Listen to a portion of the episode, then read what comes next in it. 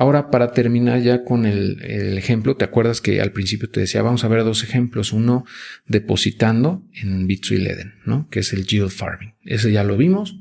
Ahora vamos a hacer el segundo ejemplo, que es eh, un préstamo colateralizado en Bitcoin. ¿Qué es esto de préstamo colateralizado? Básicamente es poner tu Bitcoin como garantía para poder obtener un préstamo en dólares, en este caso en USDC, que es el stablecoin que utiliza Leden.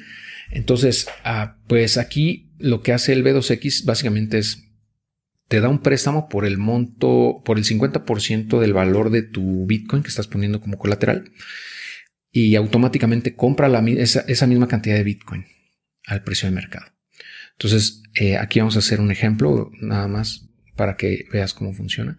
Aquí me dice, con la lana que tengo, que es esta, me está diciendo, ok, te va a alcanzar para poder comprar la misma cantidad de Bitcoin y al final, en vez de tener .049, vas a tener .099, o sea, prácticamente un Bitcoin. De .5 se duplica a 1. Ahora, ¿qué pasa? Bueno, pues que el préstamo para, esta transacción sería de mil dólares, mil cien dólares. Eh, y me estarían cobrando una tasa anual de 7.90%, más la tasa administrativa de una única ocasión de 2%. Eh, 2%. Entonces el monto del crédito quedaría en 1.134 dólares. Eh, y con eso pues entre comillas duplicas el, el, monto en Bitcoin que tienes. Ahora, aquí, ¿qué está pasando? Bueno, uno, cuando haces esto, estás especulando a que el precio de Bitcoin va a subir y que a medida que el precio suba, eh, te va a costar menos Bitcoin repagar ese crédito en un futuro. Entonces, de esa manera obtienes una ganancia. Tiene, ese es el lado positivo. el lado negativo es que el precio de Bitcoin baje mucho y cuando baja de tal manera que el porcentaje de tu colateral versus el préstamo rebasa el 80%, más bien llega al 80% del valor del préstamo, en ese momento se va a liquidar el crédito, el préstamo, y tú vas a recibir lo que el remanente, vamos, vas a perder, digamos, el Bitcoin eh, que dejaste como garantía, menos, o sea, no todo, solamente vas a recuperar el 20% de lo que, del colateral, porque el otro 80 se utilizaría para pagar el crédito que había sacado. Ese es el peor escenario. Entonces, hay que tener precaución con esto de los préstamos colateralizados. Yo te diría, hazlo con una cantidad muy pequeña si es que quieres especular y sobre todo cuando hay, eh, cuando se encuentra el precio muy por debajo de su, digamos, su precio normal o cuando estás, está por iniciar un, bull market o cuando eh, hay mucha sangre en los mercados, ¿no? o sea que hay caídas muy fuertes eh, y todo el mundo está sangrando. Quizá en esos momentos sería eh, bastante redituable, ¿no? En el mediano y mediano largo plazo, obtener uno de estos créditos que tienen una duración de un año.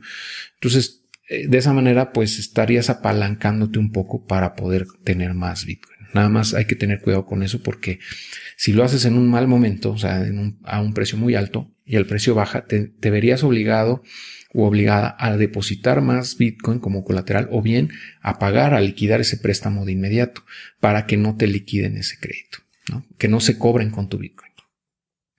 Ok, ese es el riesgo, ¿no? Entonces, por eso tendrías que hacerlo con una cantidad pequeña de tu portafolio que te permita abonar más, eh, más Bitcoin o liquidarlo en dado caso eh, con USDC, si lo prefieres, eh, para no tener ese riesgo de liquidación, que en ese caso como te he dicho, pues implicaría que se, se cobraran con tu Bitcoin. Ese es el riesgo. Entonces, eh, si te sale muy bien por el otro lado, si sale bien el trade, porque es como una especie de trade, este, pues estarías ganando Bitcoin. A lo mejor, digo, de ese punto 0.5 que ahorita, por ejemplo, si yo quisiera tomar prestado, si el precio de Bitcoin se duplicara eh, de aquí a seis meses, por ejemplo, pues repagar el crédito de 1100 dólares me tomaría una fracción, o sea, no, no costaría 0.05, me costaría a lo mejor 0.025, Entonces me, me ganaría 0.025 porque es el Bitcoin que me quedaría, más mi 0.05 que dejé como colateral. Espero haberme explicado. De, todos modos, te voy a dejar otro enlace en donde eh, ya hice este ejercicio previamente con mayor detalle, por si le quieres echar un ojo. Este, te lo voy a dejar también en los comentarios por si quieres ver, revisarlo con mayor detalle, pero a grosso modo así funciona. Y bueno, esos son los dos ejemplos que te quería mostrar en el caso de CeFi. Y elegí estas dos plataformas porque considero que son de las más robustas que existen en el mercado actualmente. Y también de las que lo hacen más sencillo, muy, muy sencillo. Entonces, bueno, espero que esta información te sea, útil. Eh, vamos a seguir en el próximo video hablando de DeFi y posteriormente ya de ejemplos con DeFi para que tú también puedas explorar esa parte de, de las finanzas descentralizadas que también son muy interesantes. De hecho, desde un punto de vista más incluso que en CIFI. bueno, nos vemos en el próximo.